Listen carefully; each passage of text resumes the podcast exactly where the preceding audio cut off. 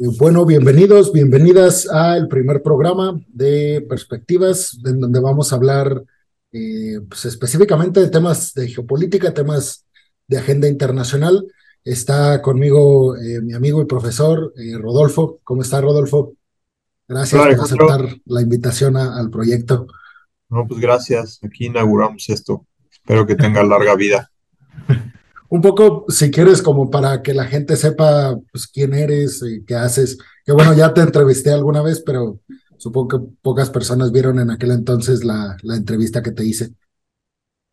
Ok, pues sí, yo soy Rodolfo Osorio, yo soy licenciado en Relaciones Internacionales, tengo una maestría en Periodismo Político, ahorita me estoy formando también en Historia y eh, pues nada, me, me, me apasionan siempre los temas de política internacional, mi, línea de trabajo siempre ha sido temas culturales, educativos, de investigación, eh, particularmente Estados Unidos. He trabajado mucho en la tesis de maestría, eh, el caso de Barack Obama y la prensa. Ahorita estoy trabajando más en historia, temas desde la visión histórica, igual de las figuras presidenciales desde España.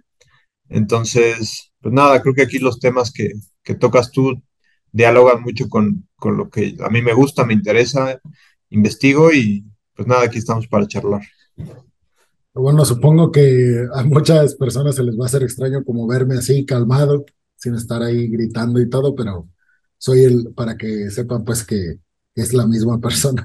y bueno, pues eh, aprovechando como para eh, pues hablar, entrar como a hablar de, de lo que ha ocurrido en, en estos últimos días y, y, un poco como para supongo que muchas personas se, se preguntan, o sea, la, la, pregunta que surge en estos momentos, en este contexto histórico, en la guerra de, entre Rusia y Ucrania, me parece que es por qué Vladimir Putin quiere invadir a un territorio eh, limítrofe, por qué eh, es obligado, entre comillas, o por qué es orillado a hacer algo desde una, desde una narrativa eh, prorrusa y desde la narrativa occidental, ¿por qué decidió agredir a, pues, a un pueblo hermano? ¿Tú cómo ves la figura de Vladimir Putin? ¿Qué, qué piensas que, que lo pudo orillar a, a, tomar esta decisión?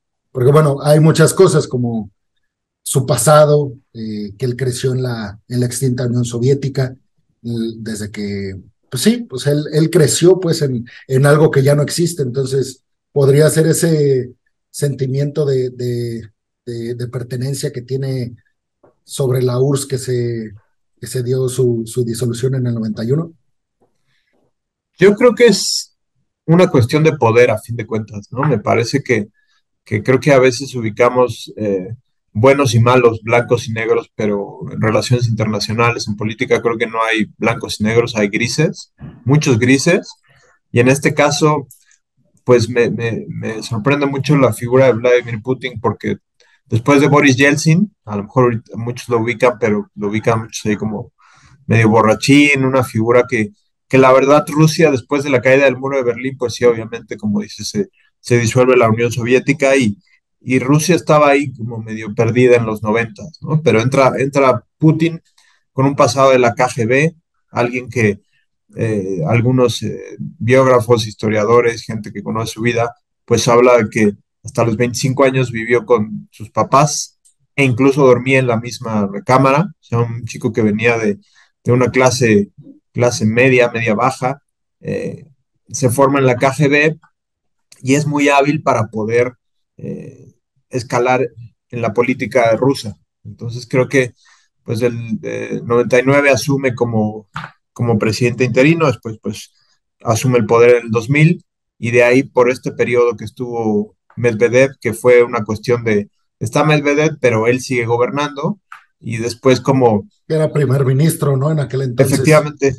Sí, entonces creo que es como muy interesante cómo también él ha sido hábil en, en primero, de las primeras cosas que yo recuerdo es que, que, le pegó a los medios de comunicación, o sea, esta cuestión de decir, bueno, el que esté en contra del sistema, eh, pues no, no va a estar aquí. Entonces empezó a pegarle y, y creo que ha sido alguien que, que tiene muy claro eso, su, ambición por el poder y que primero lo hizo de forma interna y ya que después de varios años de, poder tener este poderío ruso, pues ha hecho cuestiones como lo que pasó en Crimea. Digamos que no es algo eh, aislado, sino que si, si vamos estudiando la figura de Putin, es alguien que, que ha sido muy hábil en poder hablar de esta cuestión histórica de, de la identidad rusa. La semana pasada estuve viendo algunos videos de, del aniversario de, de, la invasión, todo esto que sucede, y esta cuestión en, los rallies, en, en, los meetings de, de impulsar a los rusos a, a, este sentido de pertenencia, de identidad, de vamos por lo nuestro, como por ahí tú decías, esta cuestión de, de yo siento que es eso, simplemente intereses, poder, sí, el pretexto de, de, la OTAN, de que Ucrania iba a estar cerca de la OTAN y demás, entonces creo que ahí también, sí, me parece que Occidente tiene cierta responsabilidad en, en querer a lo mejor eh, fortalecer la OTAN, eh, Estados Unidos también se da cuenta de que pues, ya tiene que ser otra vez ese líder eh, del que, que, Trump me parece que rompe ese liderazgo con, con gritos, con, con pegar en la mesa y realmente no proponer nada. Y luego también... Pero creo, Adelante, sí. Sí, luego también yo, yo metiéndome pues en, en, la figura de Vladimir Putin, veía que, pues sí, o sea, esta, esta habilidad política que tuvo para el exterior de Rusia y, y como lo dices, también al interior estaba, yo me metí al tema, por ejemplo, de Chechenia, que muy curioso, llega también Putin y, Chechenia trata de, de aprovechar la disolución de la URSS para también eh, de alguna forma independizarse y Vladimir Putin es, es como muy hábil eh, con Kadyrov, eh, dándole como ciertas concesiones. Kadyrov, el, líder de, de, los chechenos o chechenios, como algunos le dicen. Este, entonces, también el hecho de que se empezó a rodear, como que le, les empezó a ceder mucho poder a, a, los oligarcas, les empezó a ceder eh, industrias pues clave en Rusia, desde la militar hasta la producción de materias primas, de minerales. Entonces me parece que se que formó alrededor de él, si bien él por sí mismo es una, una figura pues poderosa eh, políticamente hablando, pero me parece también que uno de sus grandes aciertos es que adentro de Rusia se empezó a rodear de gente que lo cobijó, ya sea con su poderío militar o con su influencia económica dentro del país. ¿No?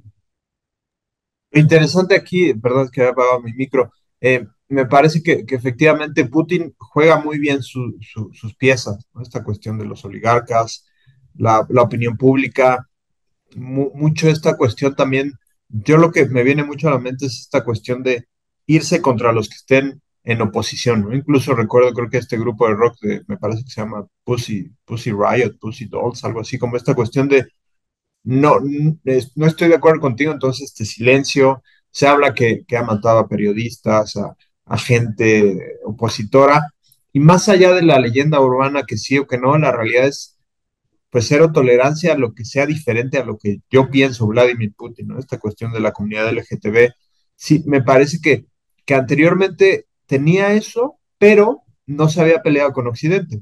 Tuvimos el Mundial en 2018, eh, Rusia participaba en, en Juegos Olímpicos. Que, que, está raro eso, ¿no? O sea, como lo platicamos pues en clase sobre que un, un, mundial regularmente sirve como para exponer la cultura, la política, el sistema de cada nación.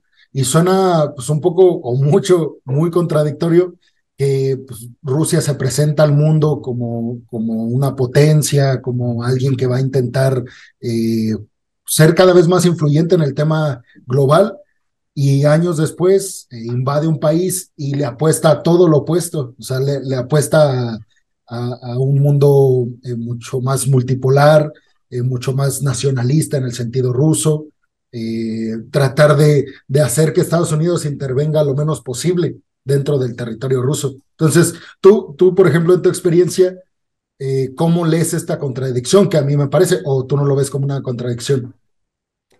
Pues me parece que, que el tema con, con, toda esta cuestión de la diplomacia, el poder blando, es más lento. Me parece que Rusia eh, jugó esta cuestión de, apostarle a...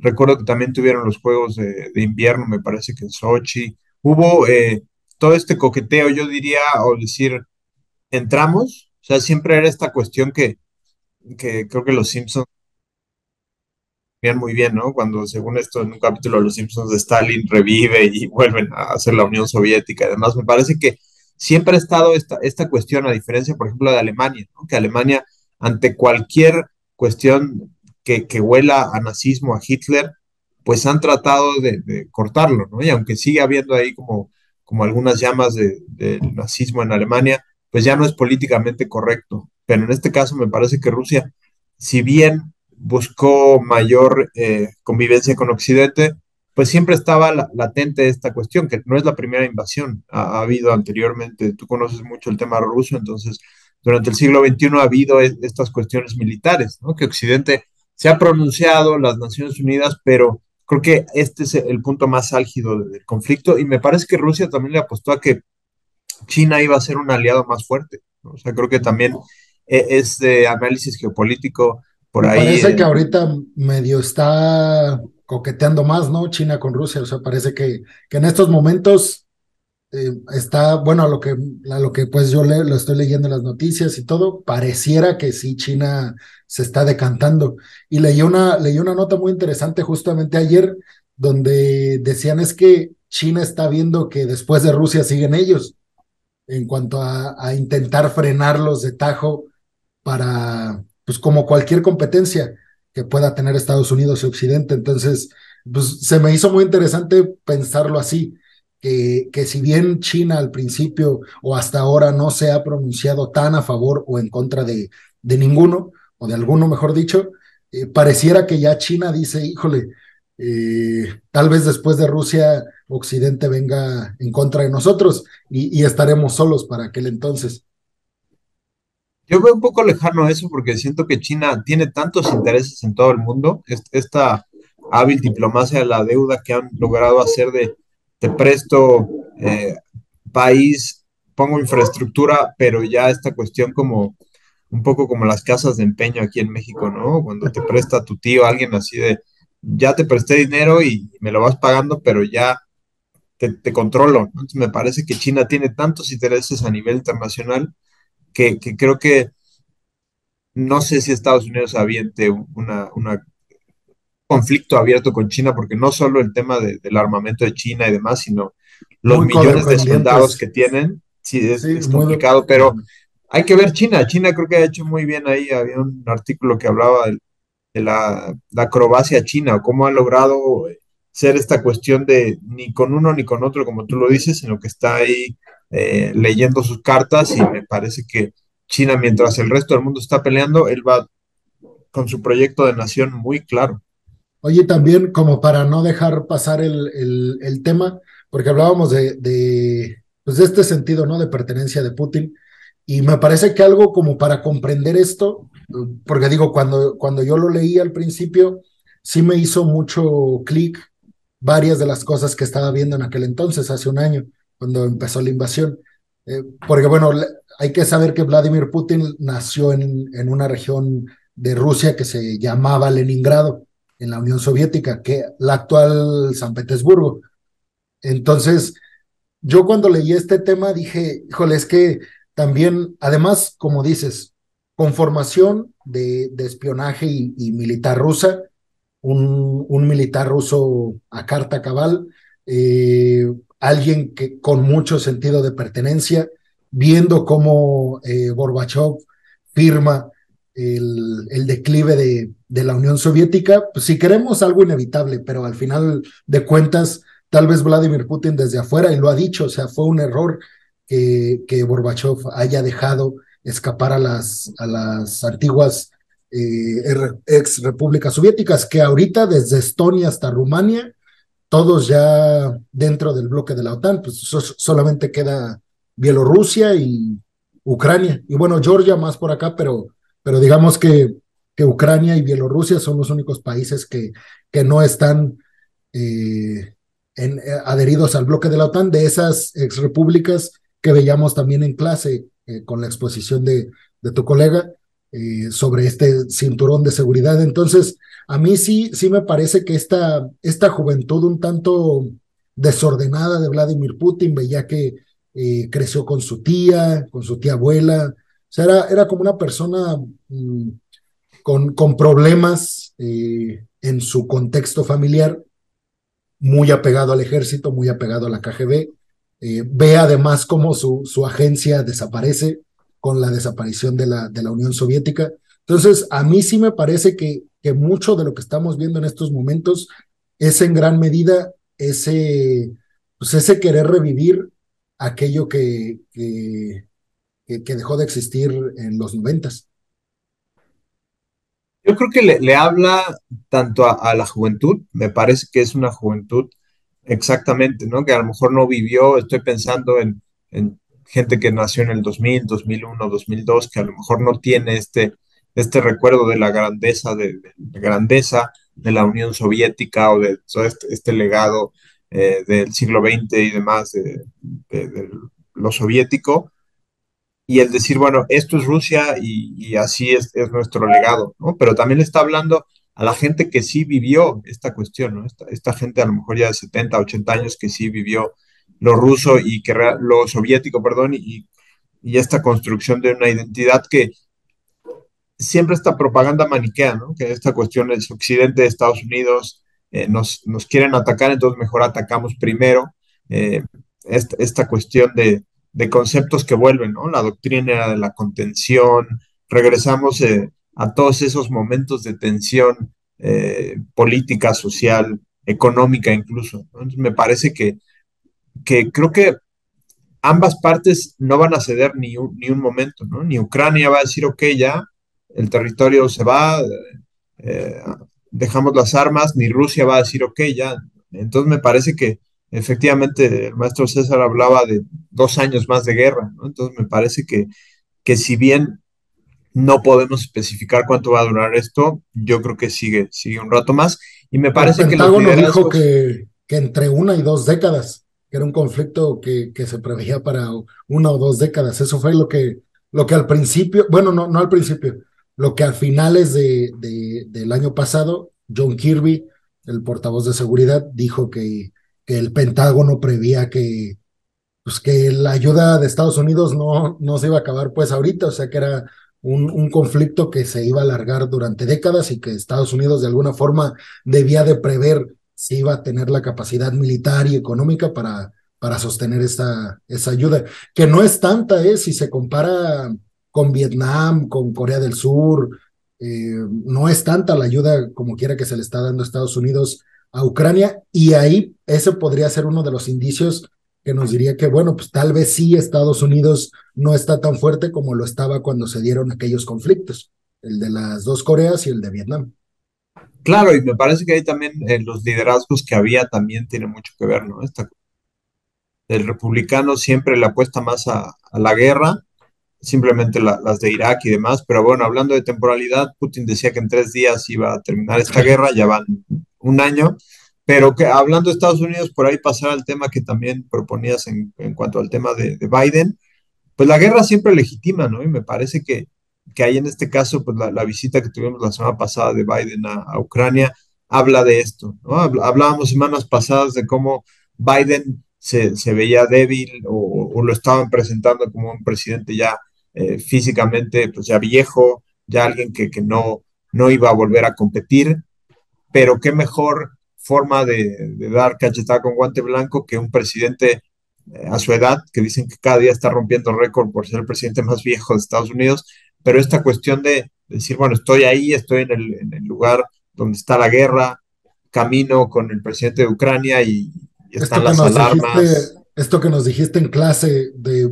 a mí me hizo mucho sentido cuando nos mencionaste, que digo, me parece que dijiste que lo habías leído en, alguna nota, pero este tema de, de, mostrar fortaleza a Biden a, pues al Partido Demócrata, que parece que termina por no apoyarlo por completo, también a los, a los contrarios, a los republicanos, mostrarles que la figura del, del presidente actual, pues no está tan dañada o tan desgastada físicamente por su edad como pareciera, porque dijiste, bueno, es que se aventó un viaje eh, larguísimo, llega a Ucrania, se ve lúcido, se ve bien, y luego se va a Polonia, es, o sea, ni siquiera descansa, se va a Polonia, tiene, tiene una reunión con Duda, con Andrzej Duda, el presidente polaco, tiene un, una reunión precisamente con todo ese ex cinturón de seguridad de Rusia, desde, desde Estonia hasta Rumania, con los, me parece que son ocho países los que, los que Sí, pues desde Estonia, Letonia, Lituania,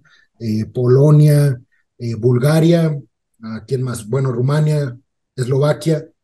Todos esos países tuve una reunión con ellos y, y sí, o sea, yo, pues yo buscaba los videos, veía las imágenes para, para los videos pues que hago y yo sí decía, me acordaba mucho de ti, de lo que tú habías dicho, que efectivamente, o sea, se, se ve muy bien, Biden increíblemente se ve muy bien en, en esos viajes tan largos y tan desgastantes, eh, pues mental y políticamente hablando. Claro, y me parece que ahí sí le habla a la comunidad internacional, pero sobre todo le habla a los demócratas, a los republicanos y a los que no se identifican con ningún partido en Estados Unidos, ¿no? Me parece que, que es muy interesante ver ese, esta cuestión de los simbolismos, eh, escuchas los mensajes, lo que dijo en Polonia y demás, y reitero, regresamos a, la Segunda Guerra Mundial, ¿no? Donde Estados Unidos impone este, este, orden, llega, y creo que Estados Unidos ya no va, va a aventarse, bueno, no sé, nunca sabes en, relaciones internacionales, pero a mandar militares, o sea, lo que vimos en Vietnam, lo que vimos en, Afganistán, en Irak, es el decirle apuesto con, con dinero, no recuerdo cuál fue la cifra que, metió ahora eh, Estados Unidos en el aniversario, pero volvió a, darle millones de, dólares a, Ucrania. Dos, dos billones en, en, estadounidense, pues como se lee en Estados Unidos, o dos mil millones de dólares como lo leemos nosotros. Ahí está el dato puntual que traes. Arabia Saudita me parece que también ya incluso, ya también... 400 eh, también dio Arabia Saudita. Perfecto. Mira, ahí tienes el dato preciso. Pero son cifras que, que dices, bueno, es impresionante otra vez el gasto militar, ¿no? Porque me parece que, que también no es que los países lo hacen de buena fe, ¿no? Sino obviamente la industria militar también eh, hace que las eh, economías se reactiven y, la industria militar es impresionante lo que, lo que genera eh, dando, entonces me parece que... bueno, también el tema de Arabia Saudita podríamos tocarlo eh, pues, en otro video más adelante, pero yo leí un comentario cuando yo hablaba de esa noticia de que Arabia Saudita le había dado 400 millones de dólares a, a Ucrania, fue el ministro de, de Relaciones Exteriores de Arabia Saudita, con Zelensky, que fue la primera visita diplomática árabe a, Ucrania desde que se formó Ucrania con la disolución de la Unión Soviética. Yo no sabía ese dato. Eh, fue la primera visita de alto nivel.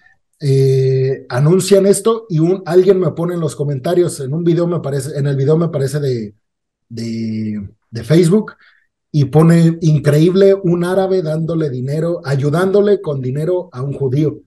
Porque sabes que, que Zelensky es, es judío y dije, mm, sí es cierto, o sea, como que no, no le, porque los medios de comunicación no le prestaron atención a ese tema, porque Arabia Saudita también es, es otro que está ahí medio coqueteando, pues, es socio de la OPEP con Rusia, por otro lado, pues es depende por completo de la, de la ayuda militar en tropas y, en armamento que le da Estados Unidos, sobre todo por el conflicto con, con Irán. Entonces, sí, a mí me parece que después de la llegada de Biden, sí se dio un golpe de autoridad en la mesa y como que Biden le mandó un, un mensaje que me parece que, que ese fue el, el, objetivo principal, como mandarle un mensaje a los aliados de que pues esto no, no ha terminado y más bien eh, apenas comienza y viene lo, lo, más complicado.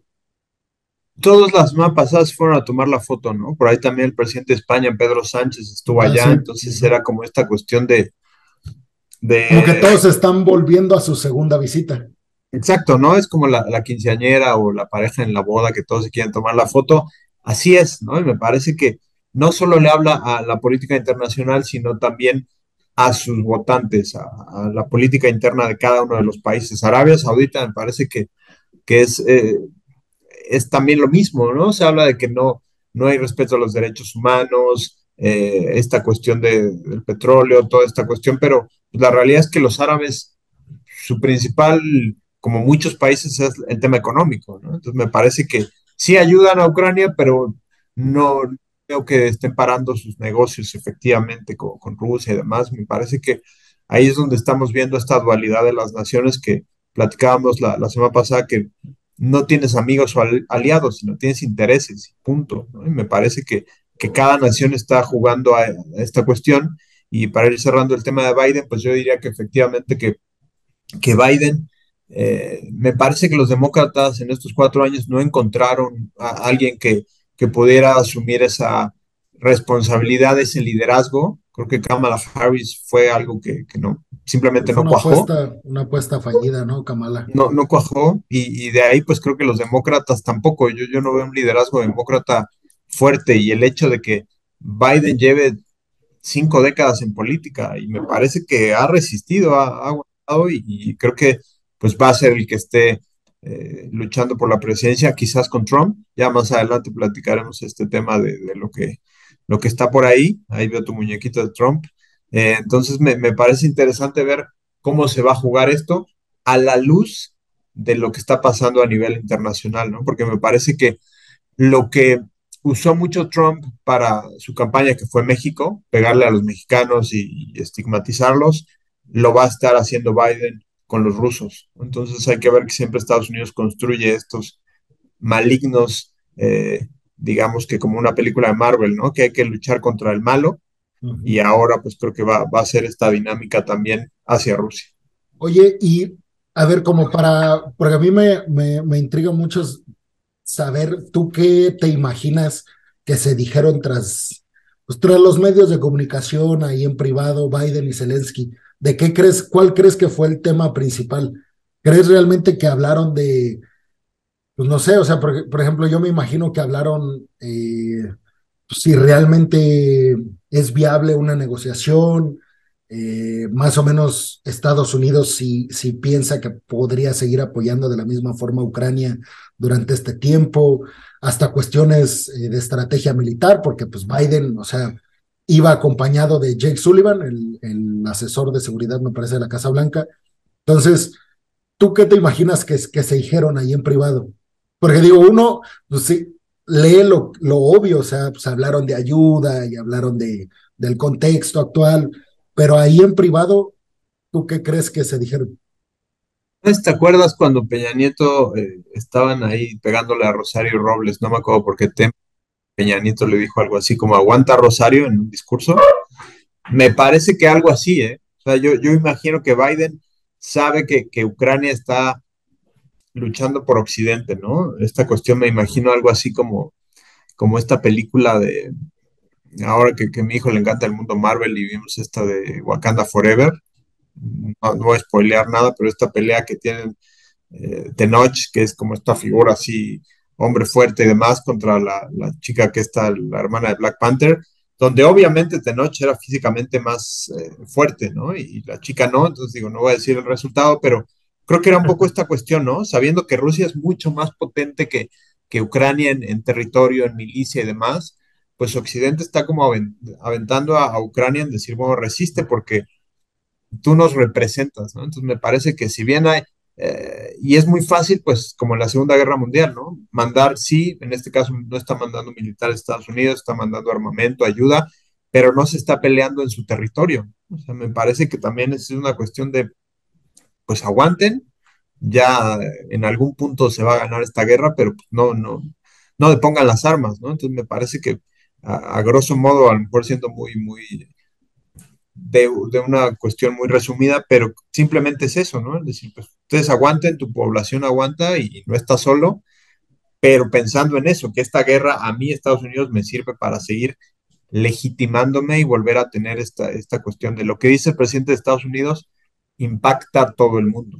Ahora también el, el como ya, ya también para ir cerrando el tema, en, con Andrzej Duda, el, el presidente polaco que yo siempre que lo escucho hablar, que, que veo pues las notas alrededor de, de, lo que dice él, sus asesores, el primer ministro, eh, pareciera que se mueren por entrar al conflicto. O sea, eh, Polonia es uno como de los países, pues sí, fuertes económicamente hablando en, en, Europa. De hecho, estaba viendo que era el más estable junto con Hungría, eh, más que Alemania, que siendo Alemania pues la, la principal potencia, pero como que Polonia está muy bien en, en los distintos rubros. Y, pareciera que Polonia eh, está previendo que Ucrania pudiera perder y le gustaría entrar al conflicto. ¿Tú cómo lees eh, el papel de Polonia, haciendo pues este, referencia también con, con la visita de, de Biden a, a Polonia? Que, pues sí, o sea, como obviamente representa el primer bastión, el primer peón de, de la OTAN en este conflicto. O sea, se, sin lugar a dudas sería el primer país que, que brincaría, eh, usando, en términos, usando términos coloquiales. Mira, yo, yo ubico siempre a Polonia como después de la caída del muro de Berlín y la, disolución de la Unión Soviética, como algo así como el mejor alumno del capitalismo, porque se habla de que ellos adoptan esta, esta nueva doctrina y demás, el nuevo orden mundial, esto que habló George Bush en, sus discursos y demás, y básicamente Polonia, como tú lo comentas, es, de los países más fuertes económicamente dentro de ese, de ese bloque de Europa del Este. Yo recuerdo mucho que tuve la oportunidad de, ir a Varsovia hace ya muchos años y recuerdo que ellos estaban peleando por la, la candidatura, me parece que era de la Eurocopa, creo que no la consiguieron, pero e, es un país que, que, está ahí, ¿no? O sea, que Polonia es esta cuestión que es el mejor ejemplo para, para el mundo occidental que adoptan esta cuestión de, del capitalismo, del neoliberalismo y demás. Y que hacen esta apertura de mercado. Y que hacen esta transición, ¿no? De un país soviético a un país ampliamente occidental y capitalista.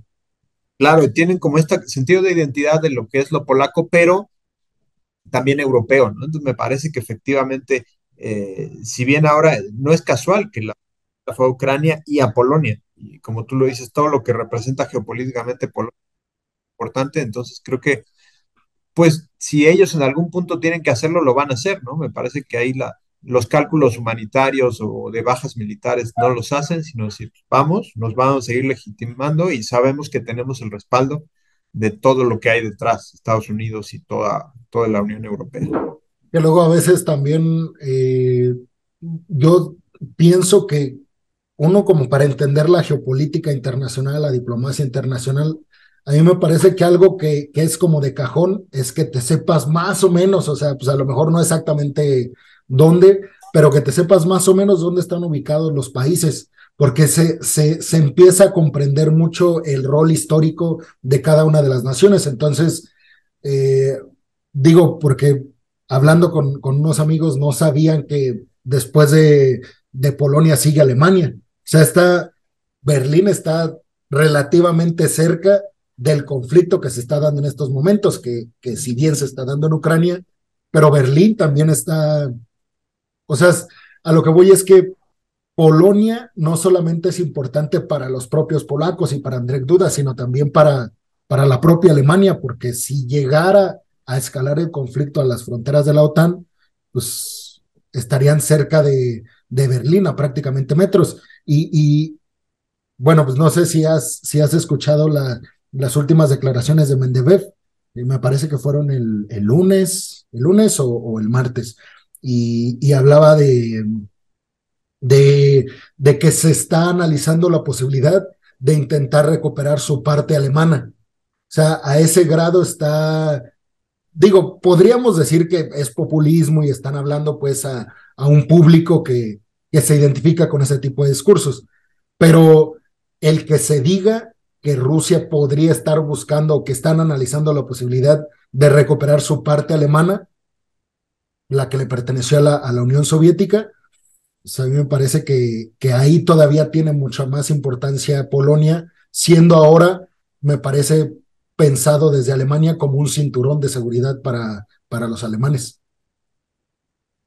Pues sí, el tema es que, que a veces los liderazgos están eh, diciendo lo que la gente quiere escuchar, ¿no? Y me parece que ahí tiene mucho que ver con el siguiente tema que traíamos ahí, creo que es el de Bukele, sí. de, de esta cuestión de líderes populistas y ya no es un líder populista de izquierda o de derecha, sino es el populismo que, que va de un bando a otro simplemente para decir y hacer cosas que, que efectivamente ganan la simpatía de la gente, pero a largo plazo, pues las consecuencias son muy graves. Entonces, veo lejano eso, pero efectivamente, pues en qué momento lo dice, en qué coyuntura, y, está hablando otra vez de retomar esta identidad nacionalista y, y efectivamente, como tú dices, no podemos analizar la realidad internacional sin tener en cuenta la geografía de cada, de cada región. Y bueno, ahorita que ya empezamos a tocar el tema de Bukele y, y, El Salvador y lo que está haciendo en cuanto a frenar la delincuencia, la, la, la Mara Salvatrucha, eh, me, a mí de hecho, yo ayer lo platicaba eh, con, con, mi hermano, y porque yo le platicaba que íbamos a, a, estar analizando este tema, y la primera reacción de, me parece la mayoría, es que está bien porque funciona. O sea, El Salvador de pronto se convirtió en, en un país, o sea, escaló muchos lugares en cuanto a seguridad eh, dentro de, de, un territorio. O sea, es, discuti es, es discutible la forma, pero me parece que el resultado no tanto, porque ahí está, o sea, los números dicen que, que funciona una estrategia así, pero claro, me parece que por otro lado, la, la otra lectura es, ok, hoy en día se está ejerciendo este poder contra un grupo eh, de delincuentes que de alguna forma eh, atentan contra la seguridad, contra la estabilidad de un territorio, pero ¿qué pasa si mañana esa misma política que hoy es aplaudida se ejerce sobre otro grupo, como pasó en la Alemania nazi. Es que creo que aquí el peligro es que el Estado, el Estado-nación, asume más el control de más cuestiones. Esta cuestión de los derechos humanos, el decir, bueno, hay que combatir el narcotráfico, hay que combatir a las pandillas por arriba de cualquier cosa. Me, me viene a la mente aquí la guerra contra el terrorismo de George W. Bush, esta cuestión de las detenciones, que hay muchas películas eh, que hablan de este tema. Eh, entonces me parece que efectivamente es algo como muy cortoplacista, ¿no? Es decir, a lo mejor sí está tomando ahorita los resultados, pero el tema es lo que estás generando no solo en los detenidos, porque estoy seguro que muchos sí son pandilleros, pero hay gente que a lo mejor no lo es, que trae un tatuaje y lo, lo estigmatizan como Mara, y me parece que ahí no solo es a quien estás metiendo a la cárcel, sino toda la familia, esta cuestión mucho como el tema de, de Palestina, Israel, ¿no? cuando matan a, a veces a, a, los palestinos, me parece que ahí es como esta cuestión de, de jugar con fuego, ¿no? porque, porque esta cuestión de sí, los datos y, y esta cuestión del centro de confinamiento del terrorismo, ya nos está englobando la palabra terrorismo, ¿no? Y, para la gente es el decir efectivamente, ¿no? O sea, ya, ya estoy combatiendo eh, eh, el mal, otra vez ahí esto que hablábamos de blanco, negro, buenos y malos, pero sí me parece que, que el tema de, de, Bukele es que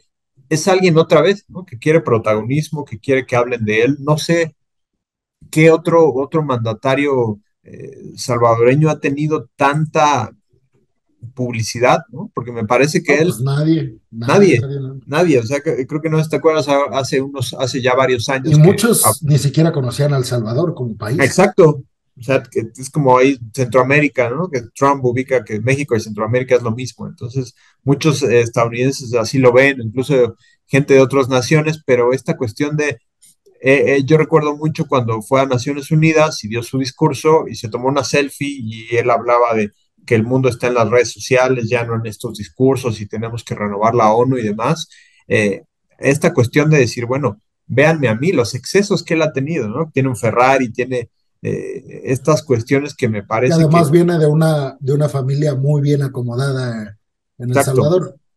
Exacto, entonces me parece que hay que analizar primero el personaje, creo que en 10 minutos no nos da para analizarlo, pero es un tipo eh, hábil, que viene efectivamente de, la empresa, viene de, una familia bastante acomodada en El Salvador, y creo que está, está buscando dejar un, un legado de, dictador, y me parece que, que si bien eh, creo que el, tema con la inseguridad, pues lo vemos aquí en México, que, se ha intentado por uno u otro lado y simplemente no sucede, pero el tema cuando estás eh, sacando a, la milicia a las calles o deteniendo a las personas así porque sí, pues pasa lo que pasó en Nuevo Laredo, ¿no? Tienes ahí que la milicia a, a unos jóvenes y demás y, y, es una cuestión que se va dando a diario, ¿no? Es decir, bueno, son los daños colaterales, ¿no? Tan conocidos que se hablan de, bueno, es que vamos por los malos y si algunos buenos mueren, bueno, pues son héroes caídos, ni modo, ¿no? Pero me parece que hay la vida humana en, en, en México y en Latinoamérica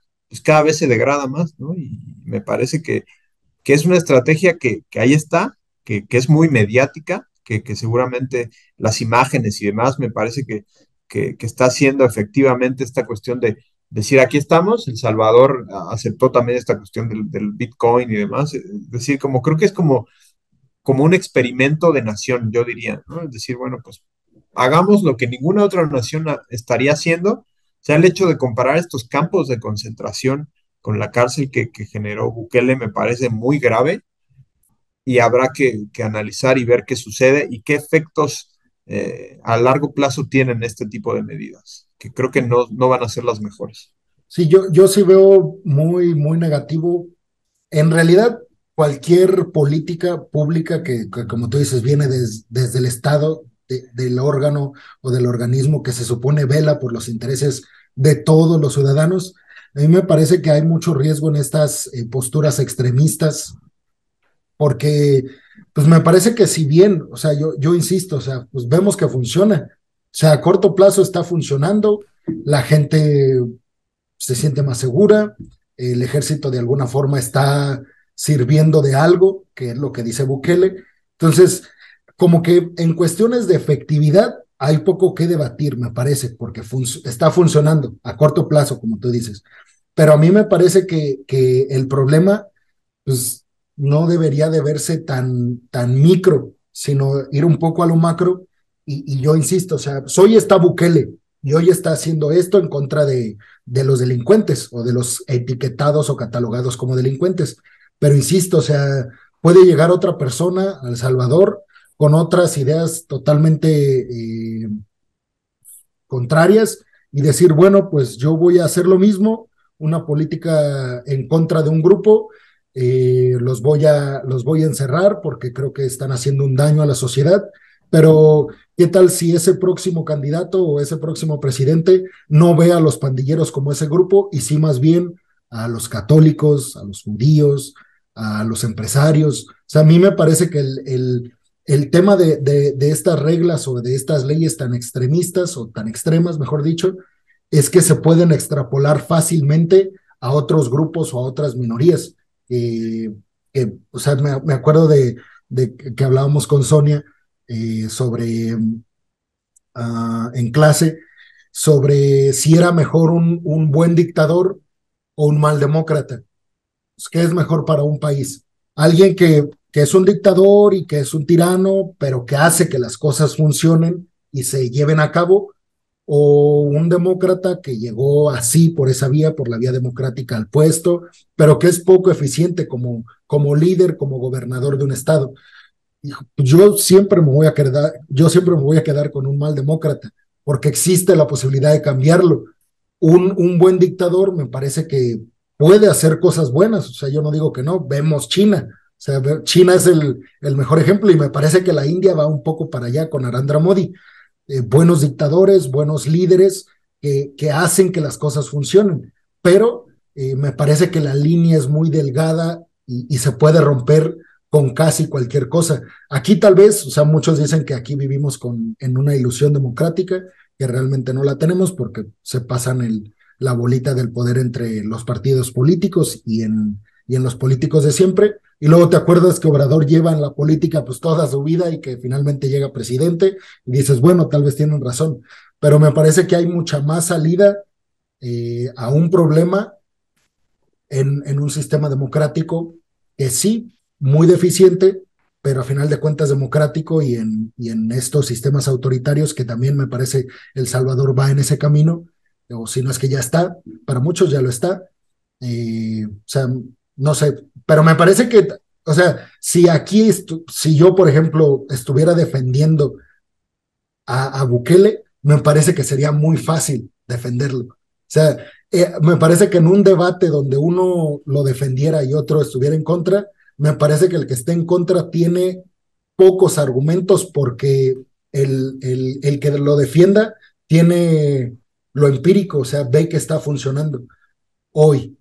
Pero sí, creo que a largo plazo este, es, como tú dices, algo dañino, sin lugar a dudas, para, para cualquier sociedad que aplique este tipo de, de políticas um, extremas o extremistas. Y yo creo que ahí para ir cerrando un poco, yo diría que hay que escuchar también lo que tienen que decir las ONGs, la, gente que está ahí en El Salvador, que está en el día a día viendo el tema del Estado de Derecho, porque creo que no podemos vivir sin un Estado de Derecho, y, los mismos periodistas allí y ahí que están, ¿no? porque creo que a veces el corresponsal o, la gente que lo ve de fuera, efectivamente pone el foco en, lo espectacular, ¿no? Y yo a lo mejor me estoy adelantando, pero siento que próximos gobiernos salvadoreños, cuando Bukele ya no está en el poder, que quién sabe cuándo sea, a lo mejor todavía va, va a durar mucho ahí. Lo malo de él es que está muy joven. Exacto. Bueno, para los que piensen que, que se va a ir próximamente. Quién sabe, ¿no? A lo mejor esa juventud por ahí le puede jugar en contra y, y querer engolosinarse con el poder, pero eh, no, no, no veo lejano que en algún futuro esta cárcel sea un museo. Y esta cuestión, los horrores que se hicieron en El Salvador y, y, demás, entonces me parece que, que a ver en 20, 30 años cómo analizamos este caso. yo, yo no veo que sea un caso de análisis que digamos una nueva forma de combatir el terrorismo, porque lo vimos en Guantánamo, lo vimos en... Eh, eh, no es algo nuevo, o sea, simplemente está retomando cosas que han hecho otros gobiernos, lo está ahí tropicalizando y me parece que que es alguien que sí creo que el, problema, como tú dices, es, grave. Acá lo estamos viendo en México, el narco, toda esta cuestión de que, ya subleva la, razón incluso. Y puedes decir, bueno, es efectivo a corto plazo, pero la huella que va a dejar socialmente a, las próximas generaciones y a las actuales, creo que va a ser muy problemático y a lo mejor le va a dar más fuerza a, a la sociedad, ¿no? A una sociedad que en algún punto va a querer un cambio pero sí es un caso interesante que no dejamos, no tenemos que dejar de, analizar y de ver cómo se va dando este tema de, Bukele y El Salvador. Entonces, bueno, pues para entrar a temas un poco más locales de México, eh, ¿qué te parece si empezamos a hablar de eh, la, ministra, el plagio, que primero solo era la, tesis de, licenciatura, ahora parece ser que también lo es eh, su tesis doctoral, me parece. No, su tesis de maestría, ¿verdad? Primero. Doctorado. No, ahorita doctorado, pero ¿cuál era la otra? Sí, de la de licenciatura en ah, la UNAM de Derecho. Licenciatura en la UNAM de Derecho y bueno, también ahorita se, se está descubriendo, ya tiene días que se dio a conocer la noticia también sobre, sobre, sobre su posible plagio en, su tesis de doctorado. Yo nada más quisiera empezar el, el tema eh, diciendo que a mí me parece muy absurdo escuchar a Andrés Manuel López Obrador primero durante todo, durante toda una vida política que él ha llevado, decir que el problema de México es la corrupción. Y no puedo creer que ese mismo discurso no lo aplique en la ministra. Yo sé que puede sonar muy simplista esto que estoy diciendo y podría interpretarse como una crítica vacía o banal a Andrés Manuel, pero me parece que la corrupción empieza ahí, o sea, eso es la corrupción en México, que se facilitan los pasos que tiene que seguir una persona para escalar eh, puestos políticos, puestos en, instituciones privadas eh, aquí en el país. Entonces, me parece que minimizar, porque lo hizo, o sea, dijo como, digo, eso, ojalá los problemas de México fueran eh, plagiar tesis. Pues sí, o sea, sí es el problema. Nos acostumbramos como, como país a estar buscando atajos y, a caer en, en corrupción. O sea, desde que intentamos darle mordida a un policía hasta un plagio de una tesis o hasta robar dinero público, me parece que el problema es el mismo, la corrupción. Mira, es un tema que, que, creo que tiene mucho que ver con el tema del Salvador, porque pues cuando se cubre los temas de México es narcotráfico, corrupción, García Luna, y ahora se está hablando de esto a nivel internacional. Ya salió la Complutense de Madrid a, desmarcarse de ese doctorado y demás. Pero efectivamente, como tú lo dices, creo que son atajos. Yo aquí he tenido en mi oficina a chicos que, chicas que descubro que, que hicieron plagio, que tú como docente, si realmente lees los ensayos, lees lo que escriben, enseguida te das cuenta que eso no lo escribió la persona, ¿no? Yo también por eso luego en clase los hago que escriban a mano y decir, bueno, a ver, confróntate con la forma en que tú estás escribiendo, pensando, analizando. Entonces, me parece que ahí es un tema que viene de, muchas áreas, ¿no? Primero, su asesora, sus lectores, es decir, alguien leyó esa tesis, dos personas más la leyeron, tres personas. No encontraron eso. Después otra vez, ¿no? La náhuac, ahí está, ¿no? Que ya escuchaba ayer que, que la, gente de la náhuac y demás ya está exigiendo a las autoridades que tomen cartas en el asunto. Y además la náhuac ya se desmarcó, dijo, bueno, ya después de que tres años que se dio el título a, alguien, ya no se puede volver a revisar. Entonces me parece que sí, sí nos pone un poco analizarnos como sociedad, ¿no? Porque el tema académico, yo que, que lo vivo aquí a diario, sí es un tema de, de la universidad te forma. Me parece que no es solo una cuestión de una calificación, un título, sino qué vas a dar. Y no es una, abogada que esté aquí litigando divorcios, ¿no? Que esté viendo el tema de, pensión alimentaria, que no es que lo minimice, pero es una ministra y dices, carajo, eran sacado, ¿no? Al menos decir pide licencia y arregla, perdón por la palabra, el desmadre que traes con tus temas académicos.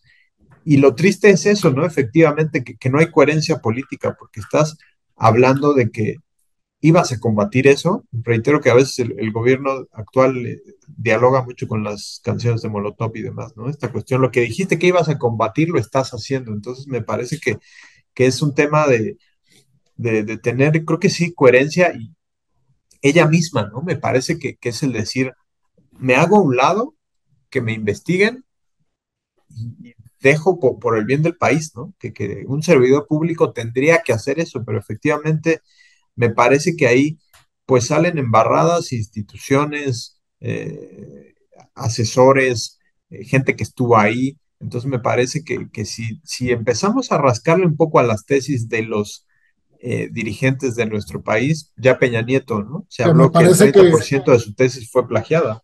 Ya lo están haciendo, ¿no? O sea, yo cuando vi esta noticia dije, no, pues, o sea, ya, ya hay toda una caballería buscándole a tesis, a, sí, a, los procesos que llevaron a cabo para titularse, todos los que posiblemente van a ser los contendientes para la, las candidaturas del, del 24. Y fíjate, dos cosas. La primera es que después se da a conocer que, pues, que era no solamente cercana a AMLO, sino, o sea, muy cercana por esa esposa de Riobó, un, un, uno de los, de los principales, eh, ¿cómo decirlo?, de, lo, de, los empresarios que están ganando, de los, sí, de los, de los empresarios en el sector de la construcción que más están ganando las, las licitaciones, la, las competencias por, por, por, en, por construir los proyectos de, del gobierno.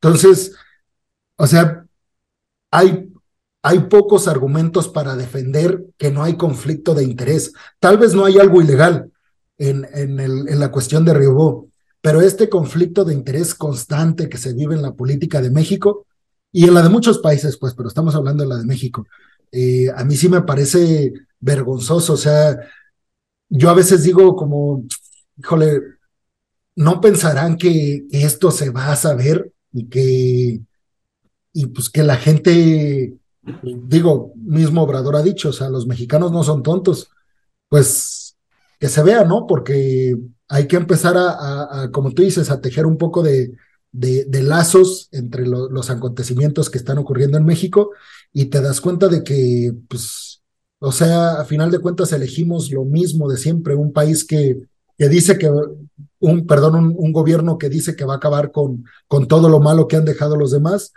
y después te das cuenta de que pues poco y nada cambia. Entonces, eso por un lado, eh, la figura de Riobó está detrás de, de la ministra, eh, y, y, por otro lado, lo el tema que tú tocaste, que me parece es el más lamentable, porque se supone que la Suprema Corte de Justicia es el último órgano que tenemos para apelar a que se respete la Constitución, nuestros derechos como mexicanos, y pues te das cuenta de que que digo, es obvio que hay intereses y que están puestos ahí muchos, pues para, para favorecer a los distintos poderes en México, pero así de escandaloso, así de, de corrupto el, el, tema. O sea, a mí también me parece que en cualquier otro país nadie le tiene que decir que, que renuncie. O sea, uno hasta por vergüenza presentas tu renuncia y, y te vas, ¿no? Es que, ¿qué, qué podrías hacer? Sí, e, es muy lamentable. Me parece que aquí yo lo único que, rescato de este tema es que la prensa sirve de algo. O sea, el país fue quien hizo esta investigación, quien, abordó. Ya a mí me gusta mucho leer prensa internacional, cómo cubre México, porque me parece que, es interesante ver la mirada extranjera, la mirada del otro que, ve a tu país. Entonces, a veces son mismos mexicanos que están haciendo reportajes para el país pero es un medio que analiza y profundiza en los temas, ¿no? El hecho de decir, ¿sabes qué? Le apuesto a, a investigar este caso, me parece que abre toda la, cloaca, la porquería que hay, ¿no? me parece que ahí creo que es interesante que podamos eh, ubicar esta perspectiva de cómo un, eh, un, medio en particular puede funcionar y puede dialogar con, con perspectivas críticas y, ser un contrapeso real, ¿no? O sea, creo que eso es fundamental y, no podemos dejar a un lado esta, perspectiva. Entonces, creo que ahí yo, lo poco que rescato de este caso es eso, que, que, se, que nos damos cuenta que la prensa puede tener este contrapeso y, y develar esto que, como tú dices, ¿no? Ojalá que, que se empiece a rascar a, otro tipo de perspectivas y no se quede solo aquí con, con este caso, sino que se investigue más a, a los maestros, a los doctores y realmente haya pues una exposición pública y que el que quiera volver a hacer un plagio lo piense dos veces. Bueno, pues otro tema que, toca el ámbito geopolítico y también el tema interno en México es la, inversión de Tesla, que aparentemente van a ser entre 5 mil y 10 mil millones de dólares, que va a invertir en su mega fábrica, en su Gigafactory, dijo Elon Musk, en Santa Catarina, en cerca de, de Monterrey en Monterrey, pues, en Nuevo León, en el estado de Nuevo León. Eh, yo quería tocar este tema, bueno, sí, estaría bien que lo toquemos porque más allá de que se está viendo por un lado los ámbitos internacionales, la salida de capitales eh, o, cómo los, los, grandes capitalistas del mundo que tienen eh, sus, sus, grandes inversiones en China, un país que, que parece estar en conflicto ya directo con Estados Unidos, como varios están apuntando hacia otros lugares para invertir. Uno de esos países destino de, de esas grandes inversiones que ya no van a continuar en China ha sido México, uno de los países beneficiados, junto con la India, Indonesia, Malasia, algunos otros países de, del sudeste asiático. Eso por un lado, pero por el otro, pues también me parece que reflejó el papel tristemente de la, de la política en México, de la politiquería en México entre Andrés Manuel y Samuel García. Mira, creo que eh, voy a volver a referir a los Simpsons porque creo que tienen mucha sabiduría internacional. Recuerdo mucho que había un capítulo donde iban a filmar una película, me parece que era en Springfield, y, lograban, creo que era una producción de Hollywood y demás. No me acuerdo si era Ron Howard o quién era el director que, estaba ahí, pero todos buscaban eh, como venderles algo, ¿no? Era como los ricos que llegan al pueblo a filmar una película y todos en el pueblo querían sacar rédito de eso, ¿no? Así lo veo aquí.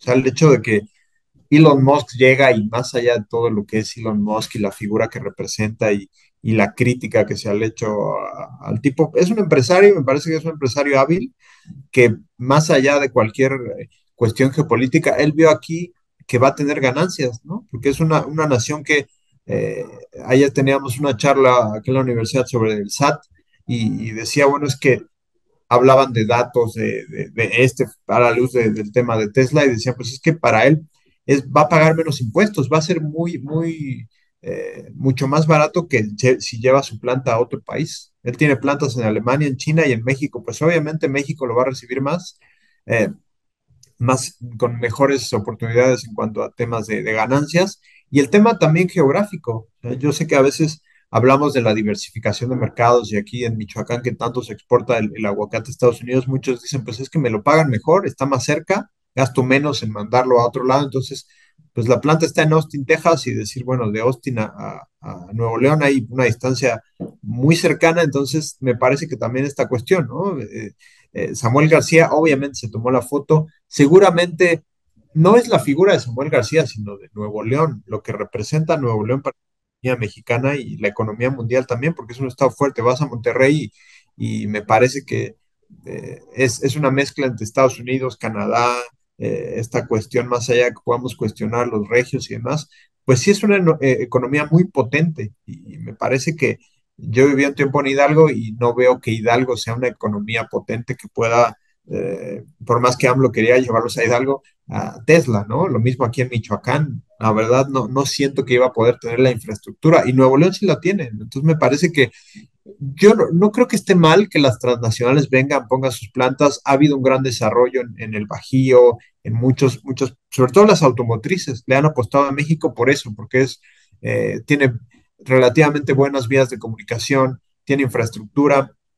Creo que el tema del narco ahí también es un, peligro latente, pero a pesar de eso les conviene, ¿no? Y creo que ahí, eh, si generas empleos y logras que, que la comunidad realmente se beneficia eh, sobre ello, que muchas veces sí van a ser los políticos y demás, pero creo que si, logras un desarrollo, las transnacionales cumplen un objetivo de enriquecerse, pero también de, poder generar riqueza a donde van. Entonces creo que, eh, obviamente creo que ha sido la noticia de la semana en temas de economía, de analistas, porque yo sé que, el tema económico no es mi área, pero, pero siempre pega mucho. Entonces creo que, pues ayuda, yo diría que ayuda para que México eh, se hable de otra cosa de México, o sea, ya no solo de los plagios, del narco, de la corrupción, de, a veces decisiones dictatoriales que se toman actualmente.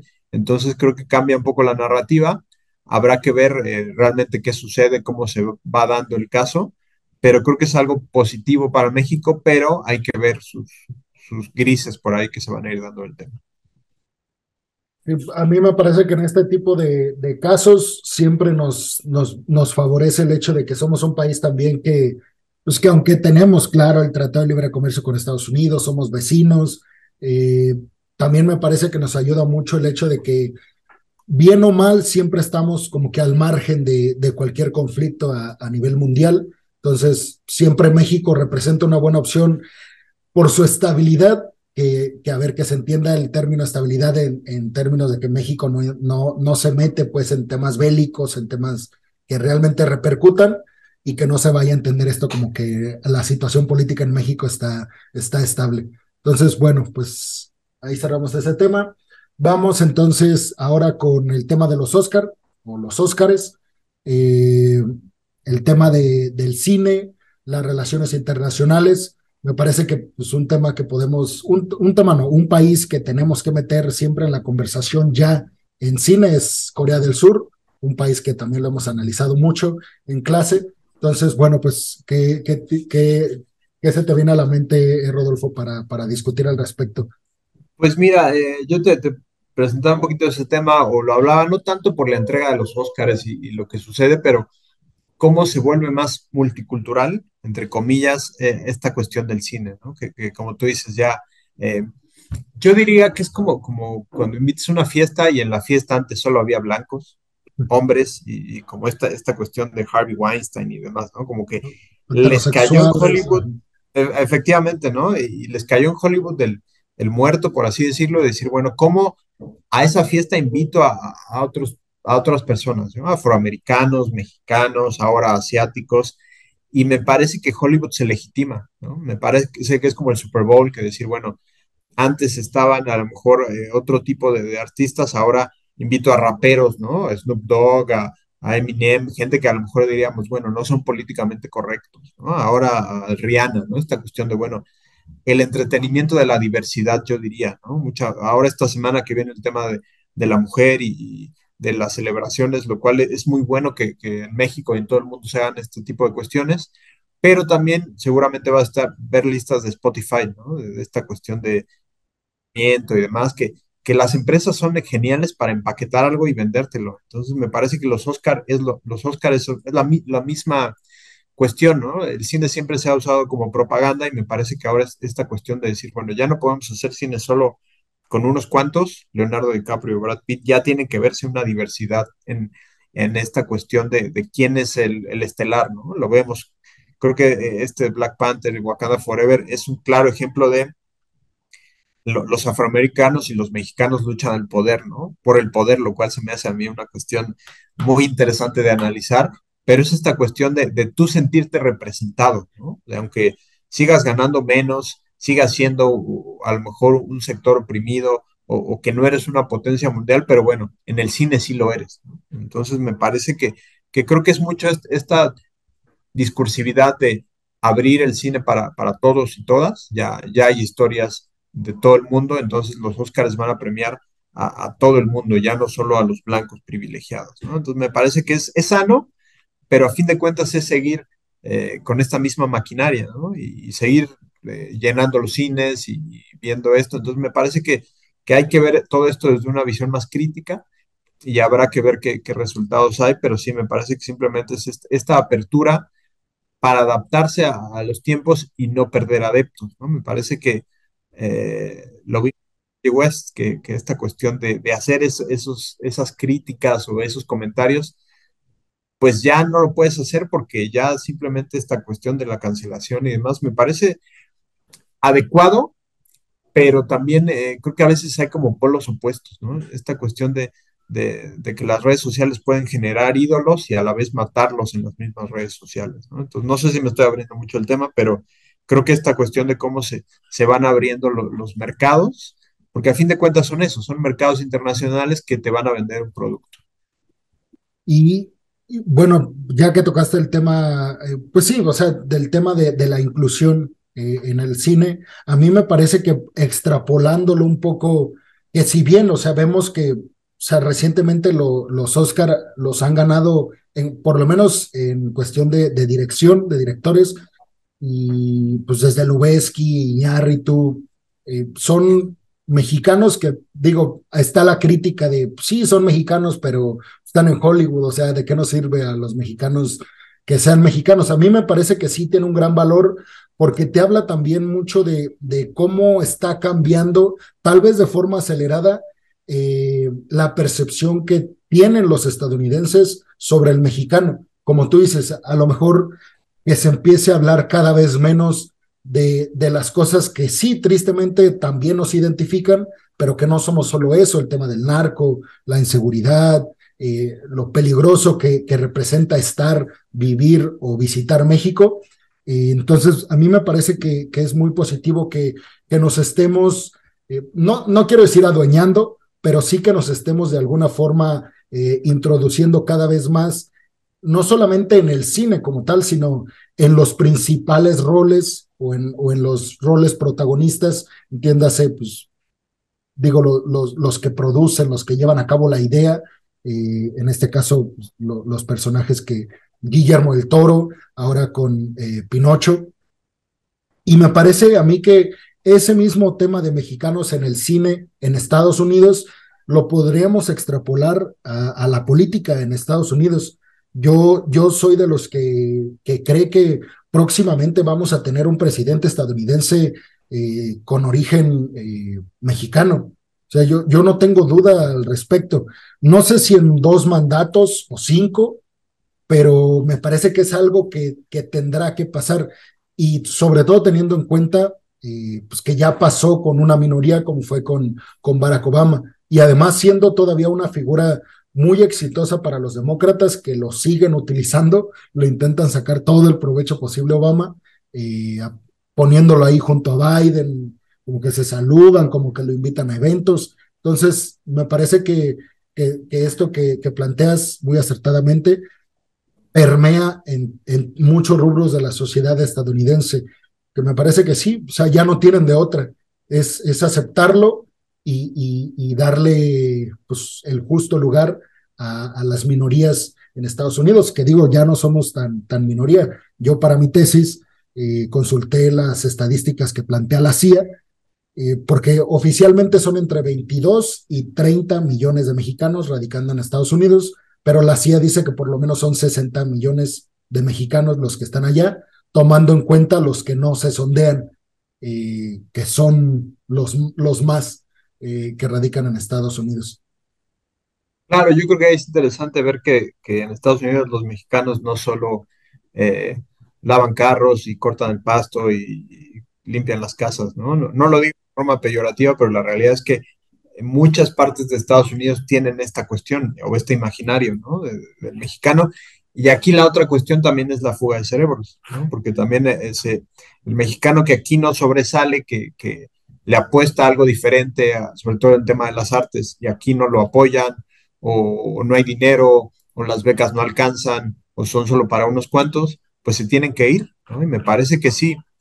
A cualquiera le gusta ver triunfar a, tu país, ¿no? Me parece que más allá de, de nacionalismos, pues qué bueno que, un mexicano efectivamente, como tú dices, se esté dando, se esté visualizando que podemos hacer otras cosas, que, que, que, la generalidad es eso, que, que esta creatividad, esta cuestión de ya sobreviviste en México, sobrevives donde sea, y eso es cierto, yo, yo lo, he visto, lo he vivido, entonces me parece que, que ahí es importante eso, y, ahí hablando de lo que tú decías del tema presidencial y demás, efectivamente, aquí vemos las distancias porque aquí en México eh, los, los expresidentes pues los guardan abajo el tapete, ¿no? Es decir, mejor tú no te acerques, no salgas en la foto porque puede ser contraproducente y allá tenemos otra, otra cultura de, yo diría de la espectacularización siempre, ¿no? Y el cine sirve para eso, para espectacularizar algo y creo que eh, en México, pues a veces el cine se hace, no es porque no haya otras temáticas, pero se habla mucho de temas de desaparecidos, de narcotráfico y demás, porque son las historias que está pasando ahora. Ojalá podamos hablar de otro tipo de historias más, quizás no más light, pero, pero a lo mejor un poco más inspiradoras, pero también está retratando una realidad de lo que sucede en el país. Y creo que como tú dices, en Estados Unidos, pues la, la realidad la narran los mexicanos, muchas veces sí, y ojalá que, haya esta diversidad y, tampoco nos asegura que un presidente de origen latino o mexicano pues tenga una buena política hacia México, ¿no? Porque a veces puede ser hasta contraproducente por ahí los, los, latinos con Trump, ahí lo vimos, entonces me parece que, es un tema interesante y creo que hay que, analizar cada película que vemos desde una óptica, eh, desde donde la, la y creo que sería interesante ahora que, posterior a la entrega de los Oscars, pues platicar a ver quién ganó y qué se dio más allá de, la cachetada de Will Smith que a Chris Tucker el año pasado. Esperemos que salga, haya algo más positivo en esta entrega, pero ver qué, análisis podemos hacer al respecto. Bueno, pues eh, gracias Rodolfo por, el primer programa. Bueno, pues algo que le quieras decir a la gente, algo que, pues nada, gracias, gracias por, escuchar. Espero no, no sea aburrido esto para ustedes y, y creo que las temáticas que, se trabajan, que proponen, pues creo que son, en mi caso, interesantes. Creo que ni tú ni yo tenemos la verdad, pero creo que ahí es interesante rascarle desde nuestra subjetividad, ver eh, cómo vemos las cosas y, yo lo único que diría es que no dejemos de ver la, la dinámica internacional para entender lo que somos como país, como nación y como ciudadanos. Bueno, pues sí, acuérdense compartir el video, dejar su comentario, dejar su like. Eh, los, los vemos la siguiente semana. Va a ser un episodio cada semana aquí con el buen Rodolfo. Entonces, bueno, pues muchas gracias a las personas que vieron, escucharon eh, el primer programa. Saludos y hasta la próxima semana. Gracias. Gracias.